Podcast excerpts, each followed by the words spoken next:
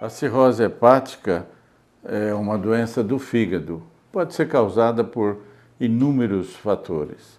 É, os fatores mais comuns são o álcool ou as hepatites, por vírus C, por vírus B, não tratadas e que podem evoluir para a cirrose.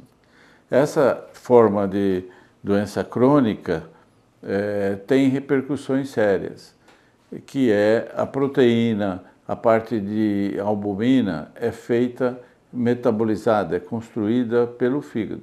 Você come o alimento, o alimento vai para o fígado, o fígado metaboliza, processa essas proteínas, a glicose, o, o lípide, o que você comeu vai para o fígado, é metabolizado e é produzida a albumina humana.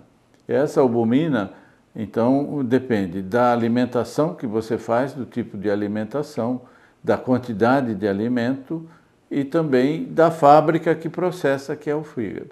Então você pode ter um defeito se você comer errado. Então, eu já recebi doente aqui que comeu durante, queria emagrecer, ficou comendo chuchu durante sete, oito meses, chegou aqui com uma albumina muito baixa, porque não tinha matéria-prima para mover a fábrica.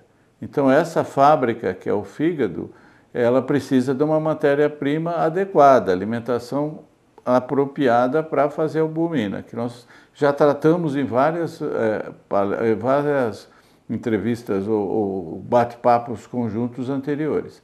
E então, se a fábrica pode ter problema. Então, a cirrose leva um problema na fábrica, que é o fígado, e então a metabolização e a, a, a realização da confecção da albumina fica prejudicada e a albumina, então, nesses fígados doentes fica baixa. E a albumina tem um efeito muito importante, porque é o que dá pressão oncótica. Pressão oncótica é, é como se fosse uma cola que mantém os líquidos dentro do vaso. Se você perdeu essa, essa pressão oncótica, essa, esse poder da albumina, é, ele deixa sair o poder de vedação e começa a sair líquido dos vasos.